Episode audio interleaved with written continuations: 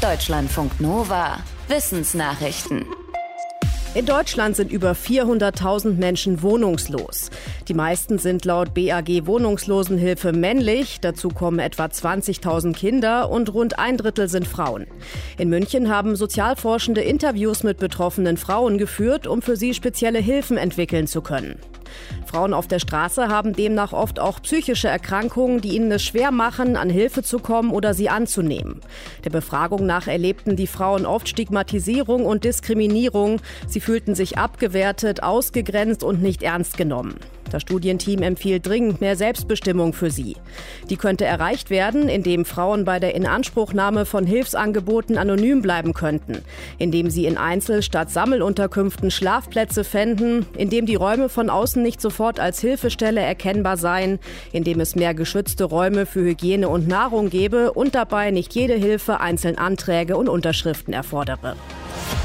Für die Weltgesundheitsorganisation war es ein Riesendurchbruch, als sie letzten Oktober den ersten Impfstoff gegen Malaria für den Einsatz empfehlen konnte. Die WHO will damit besonders gefährdeten Kleinkindern in Afrika helfen. Für die verläuft eine Malaria-Infektion nämlich oft tödlich. Ansonsten wird der Impfstoff bisher nicht empfohlen, weil seine Schutzwirkung eher niedrig ist und schnell nachlässt. Ein Team von Forschenden, unter anderem aus Deutschland, hat jetzt in einem Fachjournal eine mögliche Erklärung dafür. Der Impfstoff lässt das Immunsystem gegen ein Protein aktiv werden, das der Malariaerreger auf seiner Oberfläche hat. Dabei ist das Immunsystem offenbar aber sehr streng. Es reagiert nur auf genau das Protein aus der Impfung und nicht auf etwas andere Proteine, wie sie in der Realität bei Malariaerregern auftreten. Das macht es dem Immunsystem offenbar auch schwer, sich nach einer Impfung durch den Kontakt mit echten Malariaerregern regelmäßig selbst zu boostern. Die Forschenden empfehlen daher, den Impfstoff bei seiner Weiterentwicklung etwas breiter aufzustellen. Über Jahrhunderte hatte der Tanz eine große soziale und politische Bedeutung. Zu Tanzbällen kamen Gesellschaft und Herrschende zusammen, auch um Wahlkampf zu machen und um politische Bündnisse zu festigen. Auf der bayerischen Burg Rothenfels haben sich jetzt internationale Tanzwissenschaftlerinnen und Wissenschaftler getroffen. Gemeinsam mit Tänzerinnen und Tänzern haben sie Bälle des 17., 18. und 19. Jahrhunderts erforscht in Dresden, Moskau und Wien. Außerdem haben sie einen Ball mit historischen Kostümen nachgestellt. Getanzt wurden zum Beispiel das Menuett und die Quadrille. Das Menuett ist ein französischer höfischer Gesellschaftstanz zur Instrumentalmusik, gerne auch mit Cembalo. Er kam 1660 auf und war mehr als 100 Jahre lang modern und verbreitet. Erste Nachweise der Quadrille stammen ebenfalls aus Frankreich vom Anfang des 19. Jahrhunderts. Heute wird der Paartanz zum Beispiel noch in einer bestimmten Form auf dänischen Abibällen aufgeführt.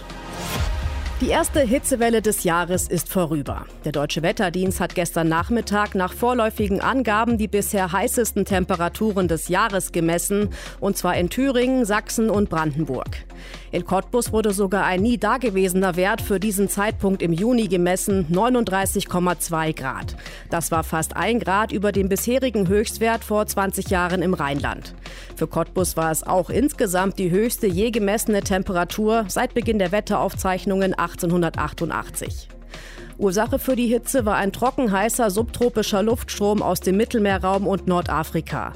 Laut Weltwetterorganisation steht dahinter der menschengemachte Klimawandel mit Höchstkonzentrationen von Gasen in der Atmosphäre, die einen Treibhauseffekt verursachen. Im Norden und Nordwesten dominierte am Wochenende übrigens eine Kaltfront. In Küstennähe wurden teils Höchstwerte von nur 12 bis 15 Grad erreicht. Die US-Behörden schauen schon länger kritisch auf TikTok. Sie befürchten, dass über die chinesische Betreiberfirma ByteDance die chinesische Regierung an persönliche Userdaten aus den USA kommt.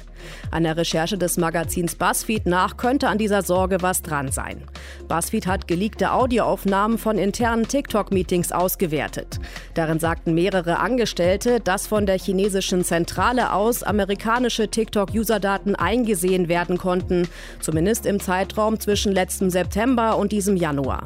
Das widerspricht der Darstellung von TikTok-Managern unter anderem bei einer Anhörung vor dem US-Senat. TikToks Darstellung ist, dass die US-User-Daten inzwischen in den USA gespeichert werden und dass ein US-Team über die Weitergabe von Daten entscheidet, dass also alles sicher vor chinesischen Eingriffen sei. BuzzFeed hat nach seiner Recherche an dieser Darstellung jetzt aber Zweifel. Die Leaks sind zwar noch kein Beweis dafür, dass die chinesische Regierung wirklich auf TikTok-User-Daten zugreift, es ist aber nicht ausgeschlossen, dass sie es könnte. Wissen über sexuelle Gesundheit ist wichtig fürs Wohlbefinden und die Lebenszufriedenheit. Dazu wurde gerade eine Studie der Uniklinik Hamburg-Eppendorf auf einer Fachtagung vorab vorgestellt.